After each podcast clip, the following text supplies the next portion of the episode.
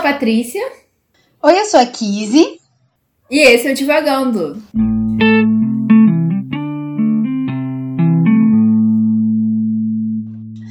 Olá, pessoal! Sejam muito bem-vindos a mais um episódio do Divagando, esse podcast onde a gente fala é, sobre livros clássicos e as nossas experiências de leitura e os temas e assuntos que nos atravessam enquanto estamos lendo esses livros que às vezes são aí um pouquinho chatos de serem lidos ou que a gente tem algum preconceito é, quanto à leitura, né? São aqueles livros que já vêm com uma carga, né, social de serem intitulados clássicos. Então, a gente aqui compartilha essas nossas experiências e vocês são bem-vindos é, para o Filas Patrícia. Você está rindo, Patrícia. Segurando, eu não consegui. Não, você não está segurando porque eu estou rindo. De que, que você está rindo, Patrícia? Conte para nós. Ai. Ai, eu tô rindo porque Ah, essa introdução da Kizzy foi. Ai. É spoiler de como eu me sinto em relação a esse livro.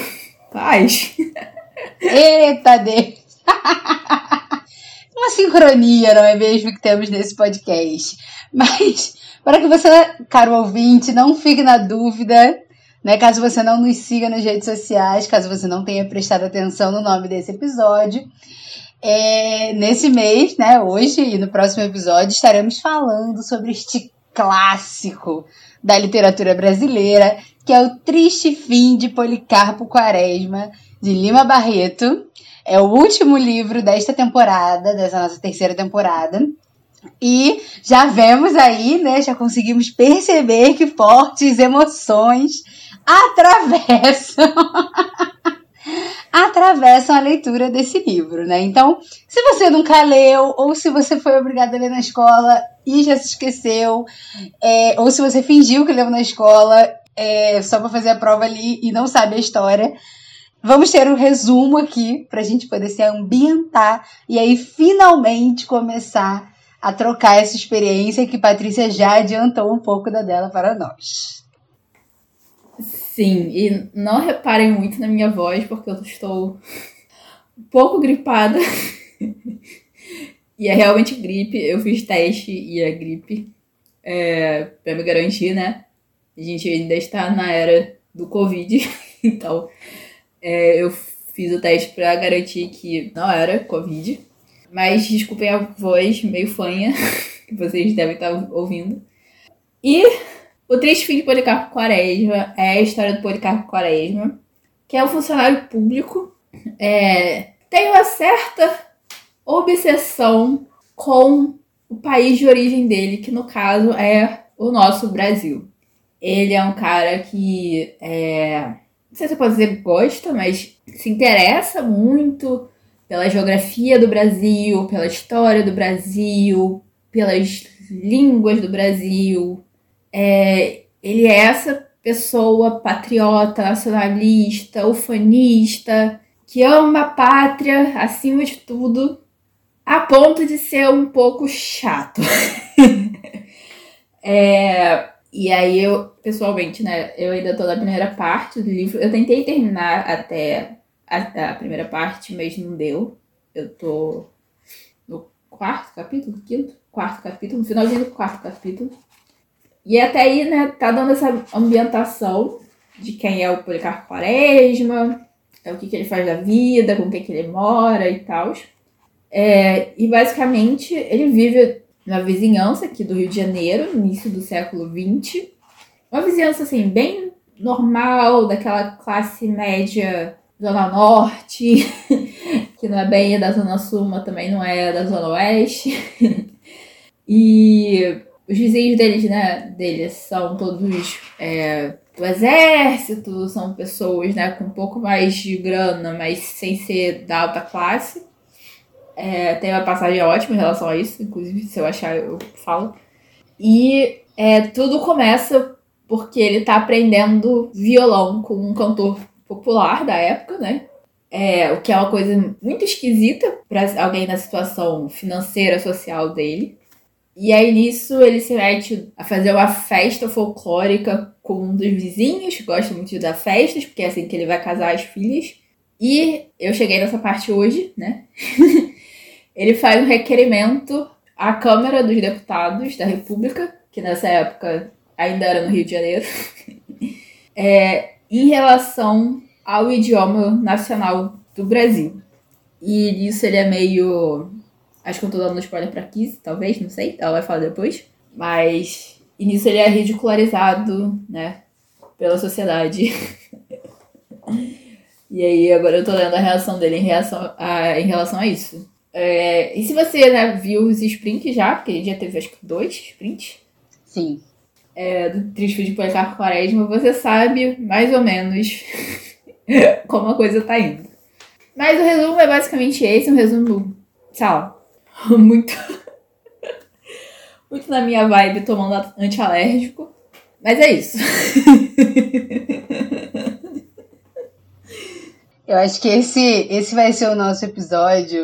É, vibe, vibe gripe, vibe gripe do Rio de Janeiro, né? Que estamos todos praticamente sendo assolados. Ou quem não tá com gripe tá com Covid, e ou vice-versa. É, então tá, tá um negócio meio estranho aqui, né? Mas tudo bem, a gente vai lá porque a experiência de leitura passa também por essas. por essas, esses percalços do caminho, né? Mas você falou do spoiler, né? É, mais ou menos, eu, eu tô um pouquinho atrás de você. Na verdade, bastante. Defina, né? Eu tô. Vou come, eu comecei o capítulo 3. Então eu tô um capítulo aí, quase dois capítulos atrás de você. Então eu ainda não cheguei nessa parte onde ele tá submetendo, né, a câmera a, questão do idioma, mas eu tô na parte que ele tá estudando o idioma, né? Uhum. É... Enfim, mas antes de qualquer comentário a respeito do livro, a pergunta que não quer calar, né? Porque, como você falou, quem está acompanhando os sprints está percebendo um pouco da nossa experiência. Mas a pergunta que não quer calar é: Patrícia, qual está sendo a sua experiência de leitura com o triste fim de Policarpo Quaresma? Então. o, o, suspiro foi, foi mais pela minha, pelo meu nariz entupido do que pelo livro em si. Porque o livro em si é muito interessante. É, o narrador, ele é muito espirituoso, assim, na forma como ele vai narrando, né? Na forma que ele fala dos personagens, na forma como ele vai desenvolvendo mesmo a narrativa. Porém, o Policarpo Quaresma, como protagonista, ele me enche um pouco o saco. Ele me enche um pouco o saco. Nesse, nessa parte que eu tô, eu tô com um pouco, um pouco de pena dele. É, até pelos motivos que o narrador traz para você ter pena dele. até porque o negócio está sendo um pouco pesado. Mas, na verdade, assim, tem opiniões dele que eu concordo em relação às questões nacionais, assim, é, como boa brasileira, eu tenho noção de que eu e as pessoas à minha volta, né, é, tem muita dificuldade de valorizar o Brasil, né, como nação, como. O brasileiro gosta de, de, de falar mal do Brasil, né? Mas é aquela coisa, tipo, a gente pode falar mal, mas os outros não podem, né? Bem família. Mas ele passa dos limites, no meu, na minha opinião, né? Ele passa totalmente dos limites em certas coisas, tipo, tem uma parte que, tipo, o professor dele de violão, né, vai jantar na casa dele e tal, ele convida para jantar. E aí a irmã dele, que ele mora com a irmã, reclama que o Policarpo Quaresma não queria comprar não queria que tivesse frango petit pois. Queria que tivesse... Qual era o negócio? Eu já esqueci. O negócio ficou tão marcado na minha cabeça que enquanto eu tava lendo, era, acho que foi no primeiro sprint. E e aí eu fui pesquisar o que, que era o negócio, porque para mim parecia que era um outro tipo de ervilha, mas na verdade era um feijão. Hum, aqui. Eu vou até ler para vocês. Porque é ótimo a situação. O senhor Ricardo há de nos desculpar, disse a velha senhora, a pobreza do nosso jantar. Ele quis fazer um frango com petit pois, mas Policarpo não deixou. Disse-me que esse tal de petit pois é estrangeiro e que eu substituísse por bando. onde é que já se viu frango com guando? E aí na hora eu fui pesquisar o que era guando, porque na minha cabeça, tipo, o guando era um tipo de ervilha, mas na verdade é um tipo de feijão. Enfim, tipo, a ervilha, né?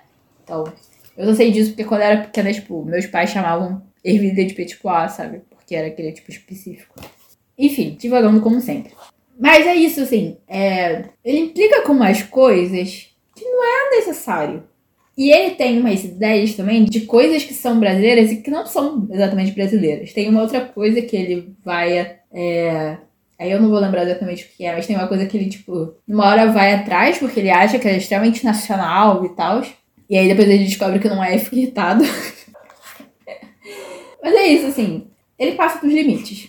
Mas tem umas horas que eu me divirto com ele. Com certas coisas. Mas por enquanto também, a situação ainda tá aparentemente tranquila, né? Acho que ela tá começando a ficar ruim agora. Mas a gente vai ver as cenas do, dos próximos capítulos. E você, Kizzy? Eu. Ih, é difícil, é difícil. É sempre difícil, né, contar um pouco sobre essa experiência.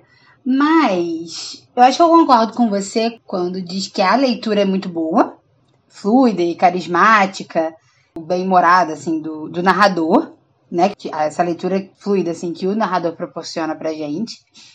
E concordo muito também que ele é um chato, assim. Mas ele não é chato de ser lido, né? É, ele é uma pessoa chata. Quando eu penso no, no Policarpo Quaresma, eu penso, se eu conhecesse essa pessoa, ele ia ser insuportável e eu tenho certeza que eu seria a pessoa que ele gostaria de conversar. Então ele seria duas vezes insuportável para mim, por conta dos papos chatos dele. E porque ele teria alguma fixação pela minha pessoa de, de conversar comigo a respeito desses assuntos. Porque eu sou essa pessoa, eu sou essa pessoa que atrai é, assuntos aleatórios na fila do banco, né, em filas né, em geral e quando estou em lugares públicos. No podcast. Ele. No podcast, enfim, né?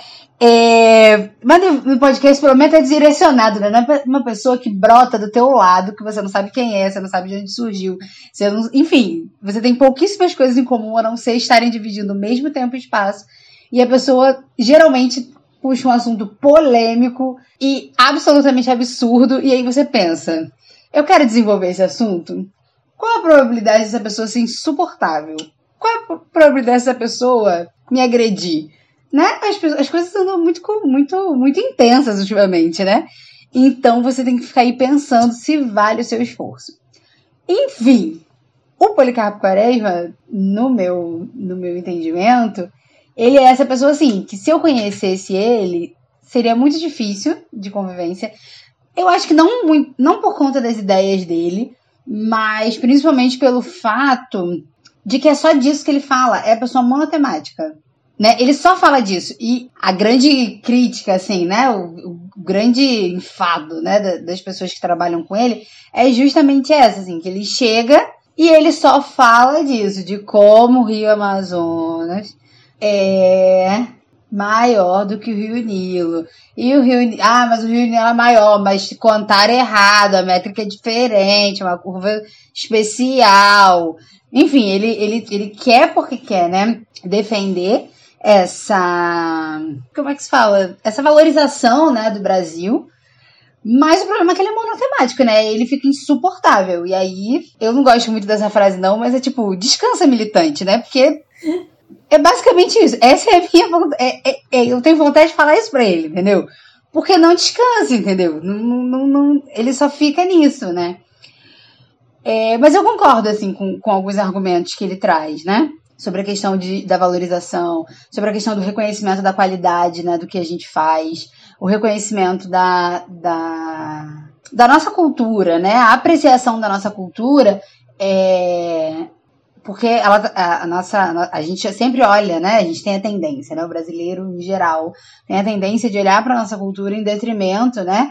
É sempre menosprezando o que é nosso, em virtude, né, do que é de fora, e aí principalmente a gente vai dizer hoje aí, né, dos Estados Unidos, né? E da Europa, principalmente, né? Então a gente não valoriza aí a galera latino-americana, a gente não, não valoriza a nossa influência, né, é, dos povos africanos, a gente não, não valoriza nada disso. Estamos, na verdade, num processo, né, de resgate dessas culturas, dessas influências culturais, né, na verdade, na nossa cultura, porque a gente tem aí pelo menos 500 anos de apagamento, né, histórico dessa do que é nosso, né, de, de apagamento das boas das boas coisas não, porque não é que as coisas boas não existem, as coisas boas existem, elas não são divulgadas, né? A gente não propaganda, não faz propaganda. A gente tem. Eu, eu tinha uma professora que morria de rir quando eu falava isso na, na aula, na faculdade, que ela falava. Era a famosa síndrome de vira-lata, né? Achar que tudo da gente é mais ou menos, tudo da gente não é bom, só de fora que é melhor, né? Então, acho que a, a proposta do, do Policarpo Quaresma é muito olhar para essa cultura, olhar para essas heranças, olhar para o que a gente faz e para o que a gente desenvolve com mais carinho, né? Com, com mais apreço. É... E reconhecer, né, que a gente tem coisas muito interessantes, né? E que a gente produz coisa bacana e não só de fora. Mas o problema dele é isso, né? É a falta de medida, né? A falta de saber dosar a questão. É, numa das cenas, cara, eu achei a treva, assim. Eu, inclusive, eu acho que eu li ela durante o sprint.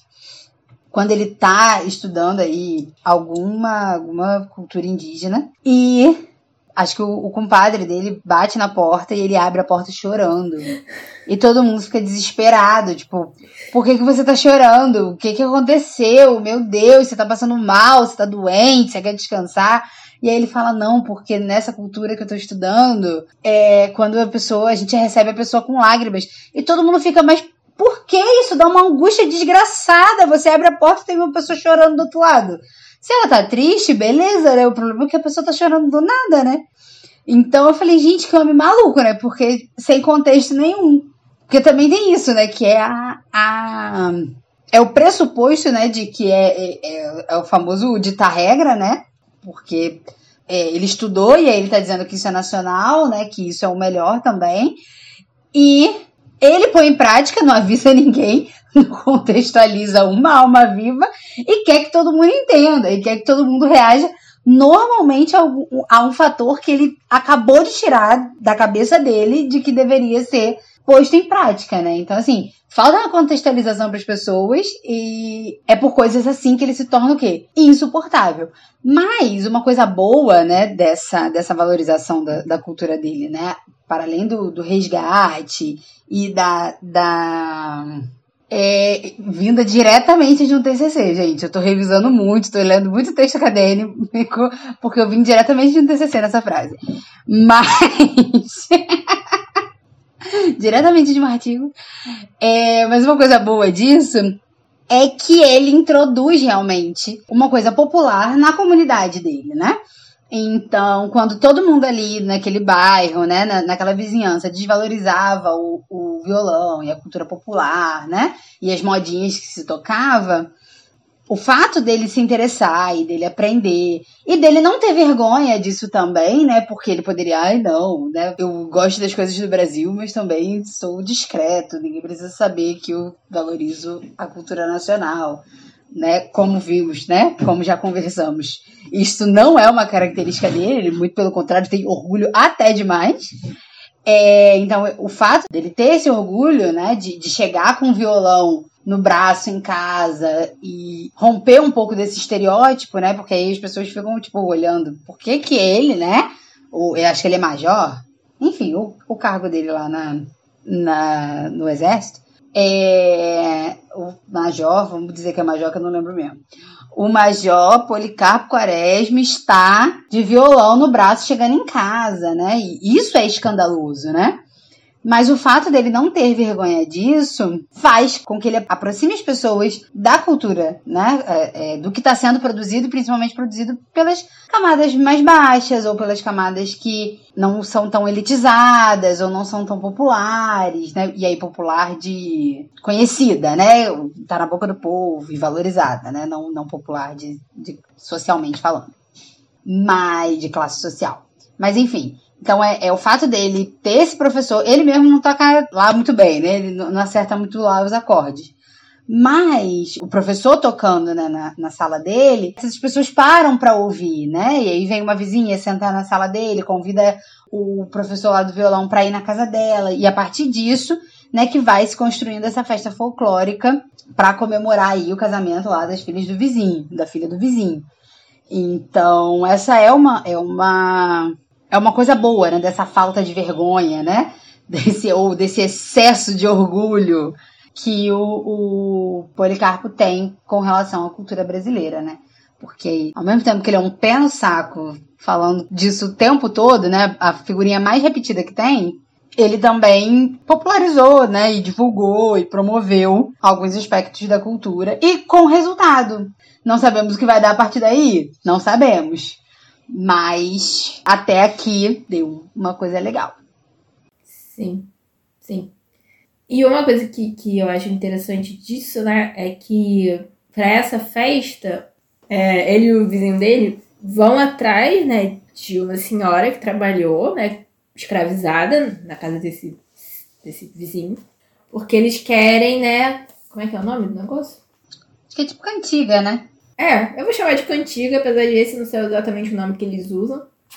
Mas assim, de cantigas populares para a festa. É, eles não sabem nenhuma e tal, e vão atrás de pessoas que sabem.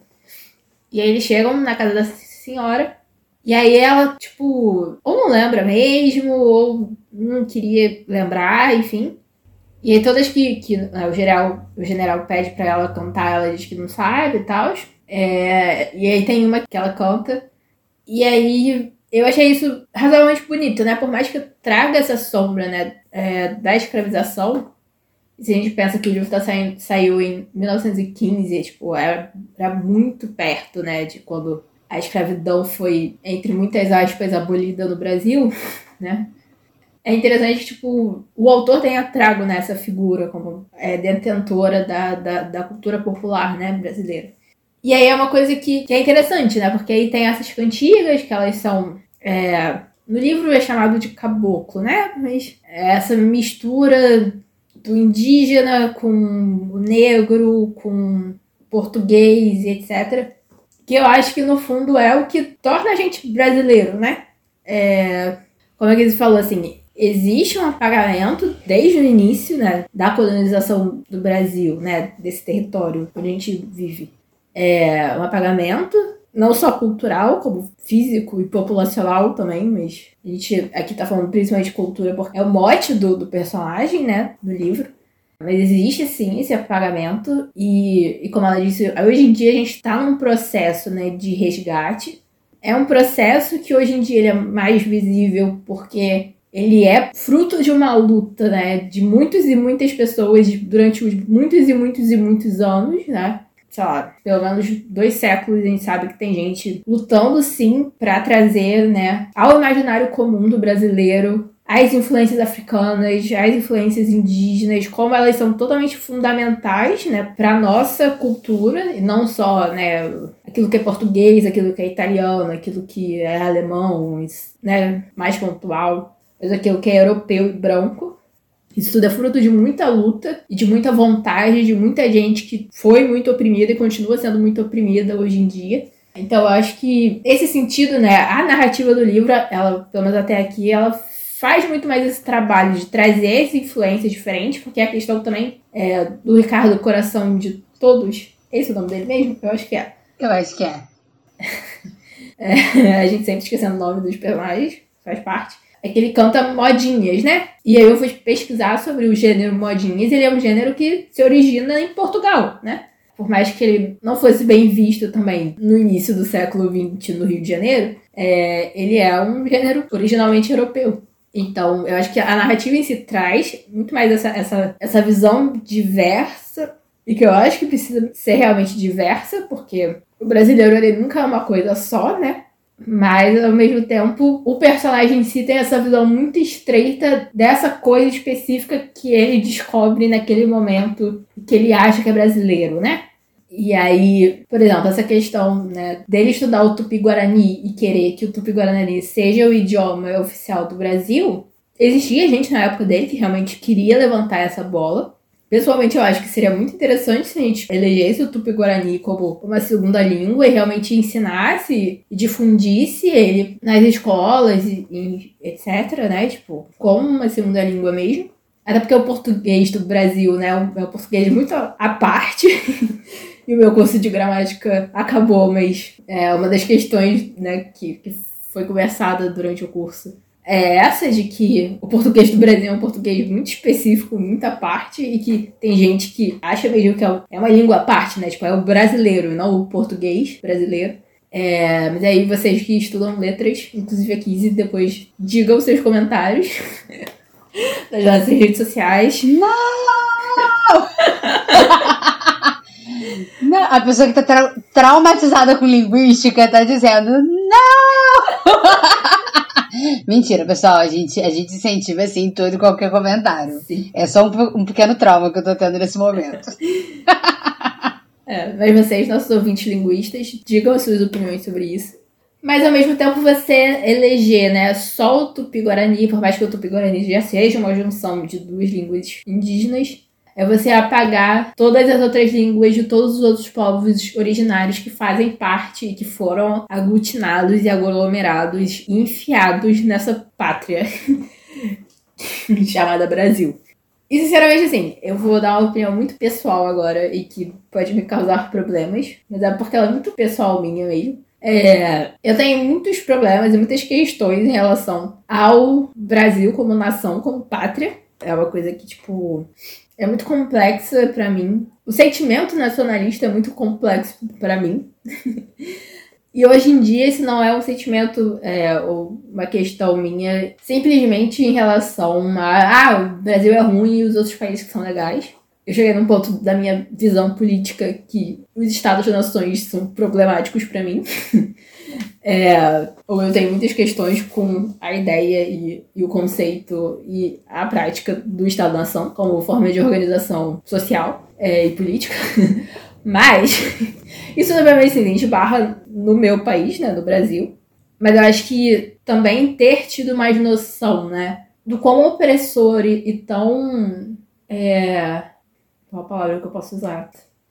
Vamos ficar com um tom opressor, mas, né, um, um Estado, né, que, que uma nação, uma pátria que tem essa fama e essa cara, né, de festa e de coisas legais e de natureza incrível e tal, é, do qual ele é o opressor, né, em relação às suas riquezas, que são as pessoas, que são as riquezas naturais, que são as nossas florestas, são os nossos rios, são as nossas montanhas, são os nossos vulcões mesmo inativos, sejam todas as diferentes biodiversidades que a gente tem, é, mas principalmente também as pessoas, né, tenham elas sido originalmente originárias dessa terra, ou trazidas ou que vieram de outros lugares. Tudo isso é a riqueza do Brasil, né? E quando a gente fala que, tipo, o que é bonito e o que é bom, o que torna a gente a gente, é isso, né? É, por mais que as pessoas sejam sempre os, os mais problemáticos nesse, nesse, nessa questão aqui, é, Mas a gente gosta desse podcast de ter um pouco de fé na humanidade às vezes.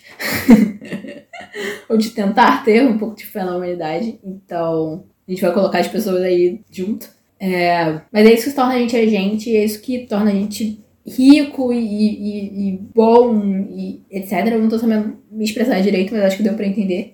E aí, além, né, de tudo que a Kisa falou sobre ele ser, tipo, uma nota só, né? Tipo, tá sempre só falando disso. E assim, pelo menos ele troca os interesses dele de vez em quando, né? Tipo, às vezes é a geografia, às vezes é uma língua, às vezes é um costume, às vezes é não sei o quê. Pelo menos ele dá uma variada pra não falar sempre só do Rio Amazonas. Apesar dele gostar muito de falar do Rio Amazonas. Eu acho que falta nele a visão de entender que é, o que vem de fora também é nosso, né? Porque foi introjetado mesmo, né? Na gente, no nosso DNA. E aí eu acho que mais do que apagar o Petit Pois, é olhar pro Petit Pois e ver o que foi feito com o Petit Pois, né? Eu tô usando o Petit Pois como uma metáfora para tudo, mas é a coisa de, sei lá, né? Do, tipo, da gente domingo de Páscoa comer bacalhauada e na segunda, depois da Páscoa, comer uma feijoada.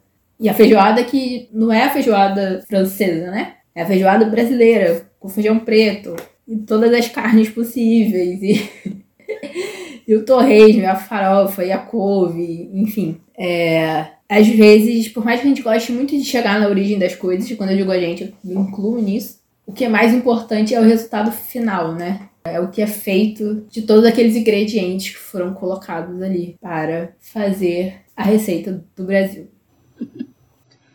Ah, Deus, esse, assunto é sempre, é sempre um assunto muito complexo. É, eu acho que existem muitos, muitos fatores mesmo que contribuem para o Brasil ser do jeito que ele é e chegar onde chegou, do jeito que chegou. Enfim, mas de tudo que você falou, eu anotei aqui dois pontos. É, e aí eu quero começar pelo, pela questão do racismo, né? E dessa, dessa valorização né, que o Lima Barreto faz, dessa sabedoria cultural, né? E a minha história com o Lima Barreto, eu gosto sempre de, de, pensar como que eu descubro né, os, os autores, assim. Eu acho que o Triste Fim de Policarpo Quaresma é um, um título que eu conheço desde sempre, né, na, na, vida escolar, né? Embora durante muito tempo eu confundi um pouquinho com Memórias Póstumas de Brás Cubas, por motivos. É, zero motivos, mas. Porque é esse negócio do, do póstumo, né? Do fim, acho que é isso. Mas enfim, eu acho que eu sempre conheci esse título, mas eu não associava ao nome do Lima Barreto. E aí, há muitos anos atrás, talvez uns sete anos atrás, é, não lembro exatamente a data, mas uma flip, né, Festa Literária de Paraty, foi sobre Lima Barreto. E eu nunca tinha ido a uma flip, mas calhou da gente, né, é, estar perto, assim, né? A gente tava com. tinha alugado uma casa de praia perto de, de Paraty. Perto não, tá um, tá um tempinho de Paraty, mas dava para ir num dia e voltar no mesmo dia. Então nós fomos, né? E a gente assistiu as mesas, né? Eu tava ali assistindo mesa, as mesas, discutindo o Lima Barreto e a temática né, que ele trazia. E a, eu lembro que uma das coisas que, que mais ficou marcada, assim, era como ele era esse gênio incompreendido, né? Como ele foi muito pouco valorizado enquanto vivo, enquanto publicando. É, ele conseguia publicar, mas eu acho que ele não, não era né, tão valorizado assim como alguns de seus amigos e seus contemporâneos. Ele teve muitos problemas né, com, com alcoolismo, com essas questões, mas. Deixa eu só fazer um adendo em relação a isso, porque a minha história é, é, bem parecida com a da Kiss, né? De tipo, sempre eu ouvi falar do Tristinho de Policarpo Quaresma, meio que se ouvia falar sobre Lima Barreto, blá blá, blá confundia o Memórias Póstumas com, com o Tristinho de Policarpo Quaresma e tal. Mas é uma coisa que, que, tipo, quando eu entrei na faculdade e me falaram, e depois eu nunca mais, tipo, esqueci, porque é um fato muito, muito, muito. é, que eu acho que me juntou com o Lima Barreto, assim, pro resto da vida, é que eu estudei na UFRJ, né? no campus da Praia Vermelha, que na verdade não fica exatamente na Praia Vermelha, mas é perto, então esse é o nome, e que é o Palácio Universitário. Então eu tinha muitas aulas dentro do Palácio Universitário, que foi também onde o Lima Barreto ficou internado um tempo. então eu, tipo, fazia um exercício assim nos meus primeiros períodos de ficar imaginando assim, onde será que o Lima Barreto ficou, sabe, dentro desse lugar? Eu nunca descobri onde, mas com aqueles falando dessa questão, eu, eu lembrei e precisava comentar. Mas era só isso. Sim. ele ficou, né? Ele era essa, é, essa figura, né? Porque ali a, a Praia Vermelha, aquela região, era a região do hospital. Cadê? Eu, eu lembrava o nome dele, mas esqueci agora, porque. Aí é o Hospício Nacional, né? Ali ficava o, o Hospício Nacional. É, enfim, mas nessa flip, eu, eu acho que foi uma das primeiras vezes, assim, se não, se não uma das primeiras, a que mais me marcou, que eu me deparei com a questão do, do apagamento racial, né, do, dos autores. Porque Lima Barreto era um autor negro. Depois de anos, de um século praticamente, as pessoas, é, e aí as pessoas que eu digo, né, a literatura, a crítica, enfim, né, a, a galera que estuda Lima Barreto, foi confirmar né, foi, foi atestar que ele era um homem negro, né? E aí, justamente por conta da, da internação dele no, no Hospício Nacional, ele deu entrada como um homem branco, né? Mas eles eram retratados como, como, como homens brancos, mas. E aí é o caso do Machado de Assis, Eu não tô lembrando de outra agora, mas com certeza deve ter. É, de como isso, né, é, impacta, impacta historicamente, né? Porque aí quando a gente vai ler a maior parte desses, desses clássicos, né, é, nacionais, e aí a gente vai, vai citar o Lima Barreto e o Machado de Assis, a gente já vai pensando que, né, já é desse, dessa, desse imaginário nacional, enfim, é, esse imaginário baseado no, no racismo mesmo, de imaginar sempre a pessoa como branca, né, em posições relevantes, né? Em posições de destaque, em, posições de prestígio, né? Se a gente, se essa pessoa não é racializada, né? Se ela não é apontada aí como, como negra, como indígena, como, né? É, a gente vai, vai sempre pensar nesse, nesse branqueamento, né? Então o Lima Barreto ele, ele, ele não tá tão despregado assim da realidade, né? Que ele vivia, né? Então ele vai, eu acredito, né? Eu, eu não sou, não sou uma crítica de Lima Barreto, gente, mas é, é, eu acredito que parte muito disso, né? Parte muito de quem ele é e provavelmente do, do, que ele conviveu, do que ele viu. Eu me lembro que a vida dele foi muito sofrida, assim, eu não, não lembro de detalhes da vida. Mas foi uma, uma vida muito sofrida, muito caótica, assim, intensa, né? E isso pode é, muito bem respaldar, né? É, eu acho que é uma coisa que a gente sempre discute aqui no Divagando é justamente isso. É quem são esses autores, né? Onde que eles estão, em que sociedade, quem eles são dentro da sociedade que eles estão produzindo, né? E, e, de que forma isso impacta, né? Na, na escrita deles e na retratação aí desse, desse pequeno universo que eles criam, né? Que eles ali confinam em algumas páginas. É, e uma outra coisa que eu queria ressaltar é sobre justamente essa, essa construção de nação, né? Eu me lembro que na faculdade, eu fiz museologia, a gente discutia muito, principalmente ali na, em algumas, em, em, várias disciplinas, na verdade, como as nações se constroem, né? Porque o, o, museu serve muito a essa construção de nação, né? Esse imaginário é, é onde se reúne, né? Esses itens, esses artefatos, né, essas coisas curiosas, né, que identificam esse povo como nação, né? E aí eu me lembro que existem vários critérios lá para como que uma nação é desenvolvida e tudo mais, tarará, minhas, minhas aulas eram maravilhosas. É, mas eu acho que o que fica muito, né, dessas aulas para essa discussão é justamente que, é, que esse ideal de nação, né, essa, essa construção de uma nação, ela passa pelos seus. Eu vou chamar de ícones, mas eu não tenho certeza se é essa palavra. É, desses seus ícones, né? Dessas coisas que juntam esse povo, né? Porque se a gente pensar num, num país como o Brasil, a gente tem, né, como, como a Patrícia falou, a gente tem diversos tipos de, de climas e paisagens e neva e é um calor infernal e a gente tem deserto, a gente tem praia, a gente tem mar, a gente tem montanha, a gente tem tudo, né? Nesse nosso Brasil de meu Deus. Então, como que você constrói isso, né? E aí você tem que, é, para você dizer que esse espaço geográfico é uma nação, você tem que fundamentar. E aí você tem a bandeira, você tem o hino, você tem, enfim, várias outras coisas. E você tem esse imaginário, né? E eu acho que a depreciação do, do, do Brasil, eu acho que já começa nessa, nessa, nessa construção desse imaginário. Porque você vai ter aí um momento dessa exaltação do índio, mas aí você vai ter lá, sei lá, Macunaíma, né? Você vai ter esse índio romântico, né? Não que eu não lembro se Macunaíma é dessa vertente. Eu sou péssima nessa, nessa questão de é, escolas literárias. Ainda, ainda, porque eu ainda vou chegar nessa matéria na disciplina e é lá que a gente tá firmando as esperanças. É, enfim. É, enfim, você tem esse, esse, ideal, esse ideal do índio, que é um ideal muito romantizado, né?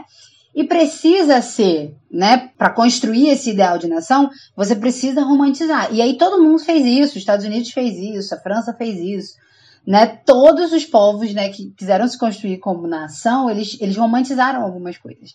Mas como isso atravessa o tempo, e aí eu lembro que quando eu fiz o curso normal, né, é, a gente estudando para ser professor e tudo mais, e aí eu tinha uma professora que ela ficava muito revoltada, é, o tal do Dia do Índio, né? Que ela, gente, primeiro já é errado, e, eu lembro que ela era sempre muito militante, né, nessas causas sociais, assim, né, nessas causas identitárias. E aí eu acho que foi o primeiro contato, né, na verdade, que eu tive com essas, com essas causas. de, de trazer pra gente a crítica, né? De, de pensar como a gente ia trabalhar isso na sala de aula. E aí ela falava, gente, eu fico revoltada primeiro da questão do dia do índio, tarará, se vestir e tudo mais. Mas tudo bem, tem que fazer isso, faz parte né, da cultura, faz parte né, de, de, da valorização do índio, tarará. Mas por que, que você precisa fazer isso? E aí a criança, você vai lá, faz todo o trabalhinho da escola, e aí você sai com a criança com uma pena na cabeça, duas tirinhas aqui de tinta guache e manda a criança para casa. E ela, gente, vocês já viram uma indumentária indígena brasileira? Os cocares são gigantescos. É plumária que não acaba mais. Tu vai em qualquer museu da Europa? Tu tem vários vários, vários itens de indumentária de cocaine brasileiro, como a gente bem viu no retrato de Dorian Gray, como a gente bem pontuou no, no, nos episódios de, do retrato de Dorian Gray. Existem cocares coloridíssimos, não é aquela uma peninha aqui, ó, em cima da cabeça, parecendo uma antena uma uma coisa, não que seja errado, mas isso não é, não é característica dos povos indígenas brasileiros. Né? Isso é uma característica, não sei se é também, porque eu nunca estudei, mas até onde a gente vê nas representações cinematográficas, são dos povos indígenas americanos, norte-americanos, né? Então, é, você tem aí indumentárias e a. Vou, vou botar pintura porque eu não tô lembrando se tem uma palavra específica. Mas enfim, a, a, forma como eles se pintam, né, não é dois risquinhos, né? Eles fazem desenhos, eles fazem é, toda uma elaboração, né, uma estética da pintura de uma forma muito diferente do que os dois tracinhos no rosto. Então, já existem milhares de críticas, né, quanto a esse dia do índio, por exemplo, né, que é absolutamente romantizado. Mas a gente ainda romantiza na cultura do outro. A gente não nem romantiza na nossa própria cultura, né? Dizendo, ai, como esses índios são povos maravilhosos, né? Como se eles não tivessem dificuldades, não tivessem, enfrentassem dificuldades, preconceito, é, uma matança desgraçada que eles estão tendo, né? Ultimamente, a gente tem visto muitas, muitas é, reportagens a respeito de morte por conta do garimpo, enfim. Eles levam, né, uma vida com inúmeros problemas sociais, mas a gente não vai contar isso para criança de 5 anos, né, que não vai traumatizar a criança logo 5 anos. Mas ainda precisa de, dar um sopro de vida para criança para crescer. Mas é isso, né? E aí você vai romantizar ele dentro da cultura do outro, né? Porque nem para eles saírem com, com cocá bonito, né? Não sei nem se fala. Acho que é cocar, né? É, um negócio bonito, maneiro, colorido, né? Sabe? Que dá uma importância. Não, você bota lá uma, uma pena e não criticando, né, o, o, o trabalho dos professores, porque, enfim, sabemos como é difícil mas criticando a forma como a educação do Brasil é feita, né? E aí a forma como essa, essa construção de nação é feita. E aí você falou sobre, sobre o idioma, né? Sobre esse português abrasileirado. E aí eu estou estudando linguística, né, gente? Lágrimas, lágrimas e chuva, basicamente. Mas é muito interessante, linguística é muito interessante, mas é lágrimas, porque a gente tem que fazer uma prova, né? Aí a gente marca a parte das lágrimas. Mas uma coisa que muitos linguistas dizem, eu não vou citar, não vou citar autores para não passar vergonha, mas eles falam muito sobre a língua, que a língua é um acordo, né, entre um povo. Né? Existem entre um grupo de pessoas, na verdade, né? Que essa língua é, é um acordo. E aí a, a nação, né, e, e eu acho que a língua é um dos fatores, né, que fazem, é, que compõem esse ideal de nação, língua e nação é esse acordo, né? É a gente que se juntou e falou assim: então, nós somos uma nação. Tanto que a gente vai para outro país e a gente é brasileiro, né? Tu, tu grita aí, vai lá, qualquer lugar, lá para os Estados Unidos, tem lugar que só tem brasileiro praticamente.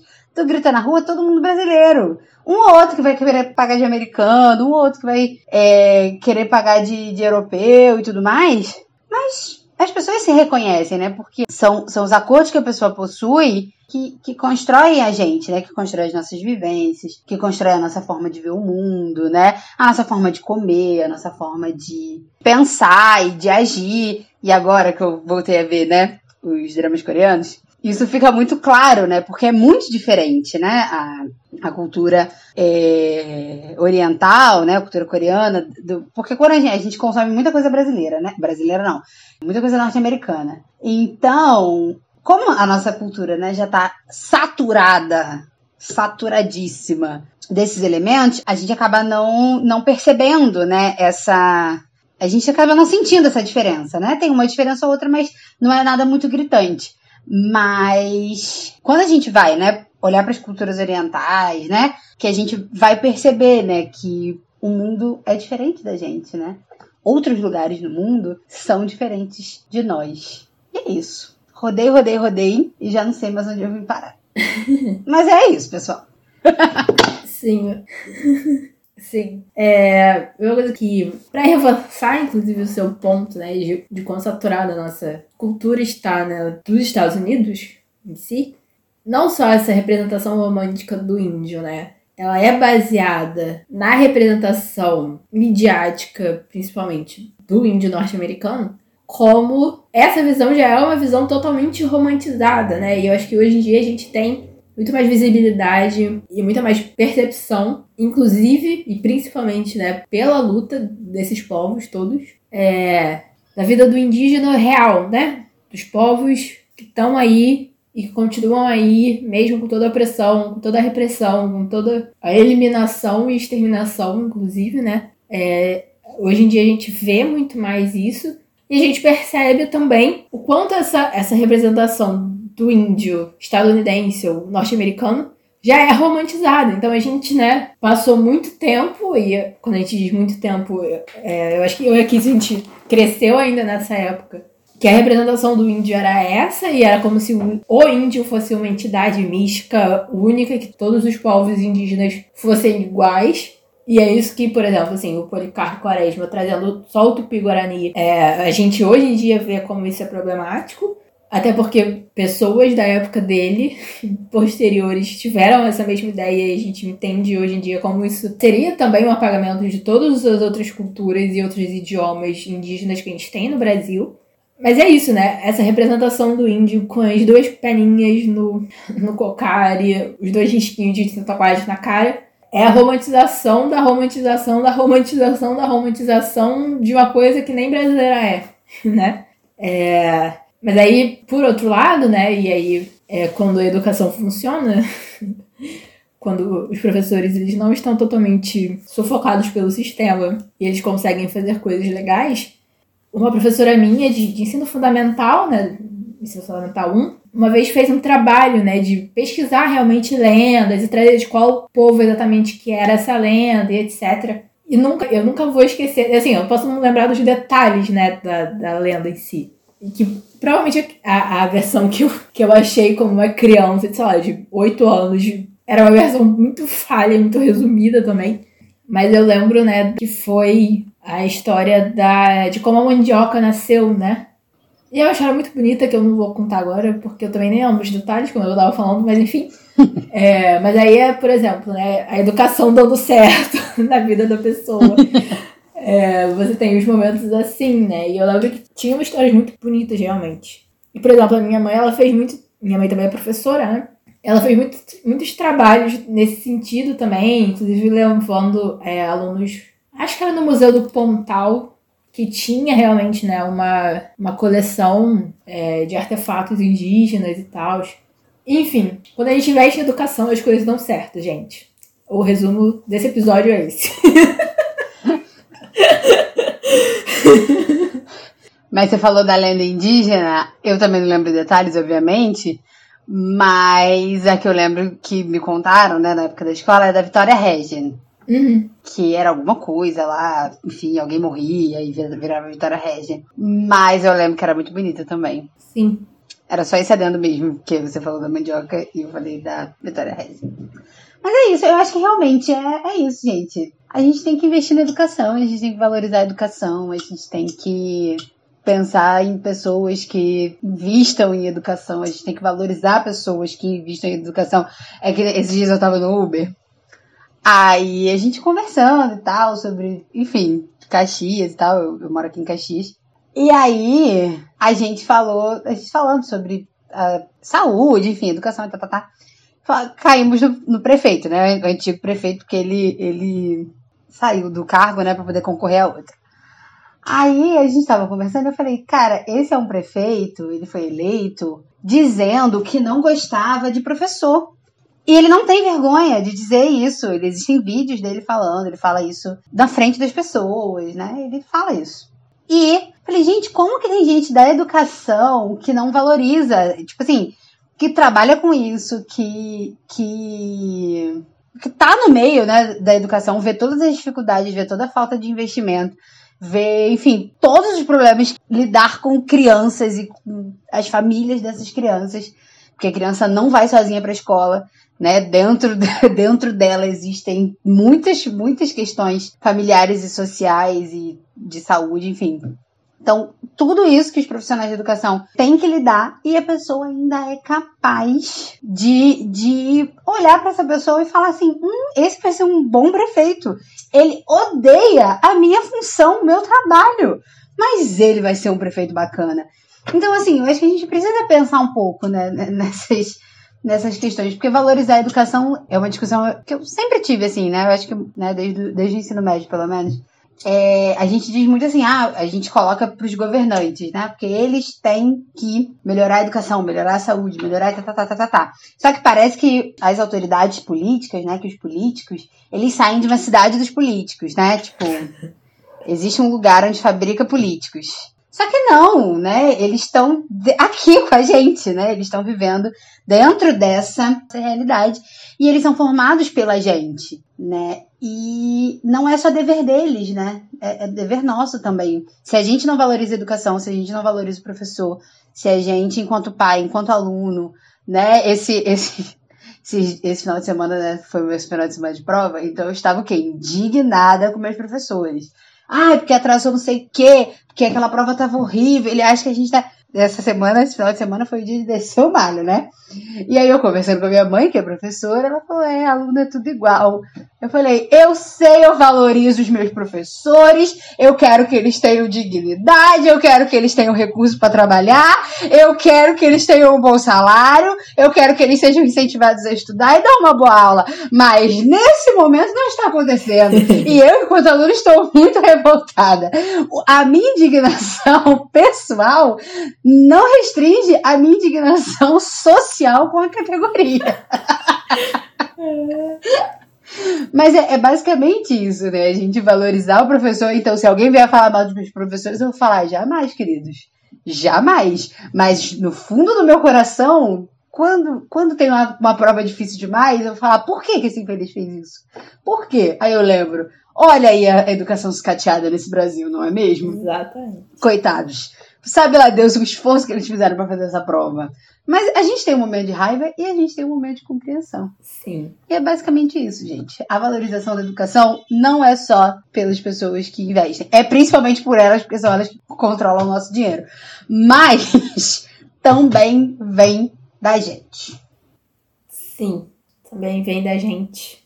E aí isso, a gente emenda isso com as questões, né? Da última semana, que graças a Deus foi repudiado e saiu de pauta, que é a pior ideia que pode existir nesse país, que é a PEC da mensalidade da, da universidade pública, que é um absurdo.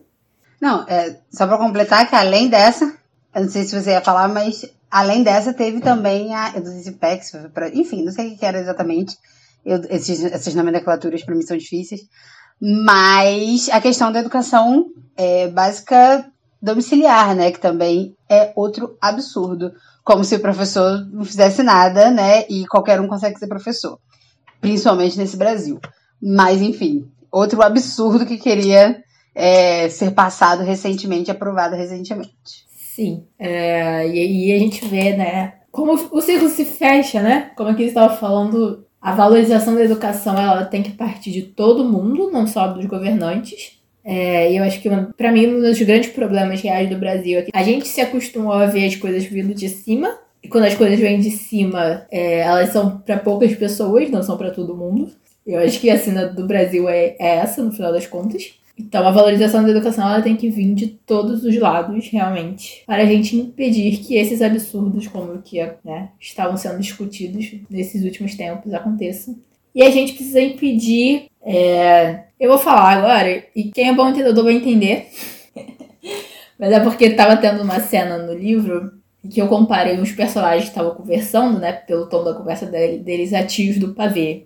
E a gente precisa impedir que os tios do pavê vençam no, novamente. Porque, assim como aconteceu em Caxias, o negócio aconteceu em nível nacional e a gente não pode ter de novo isso, né? Mas são os mistérios desse Brasil nosso. Deus. Não só Deus. Não é só Deus nessa causa, tá? É a gente também.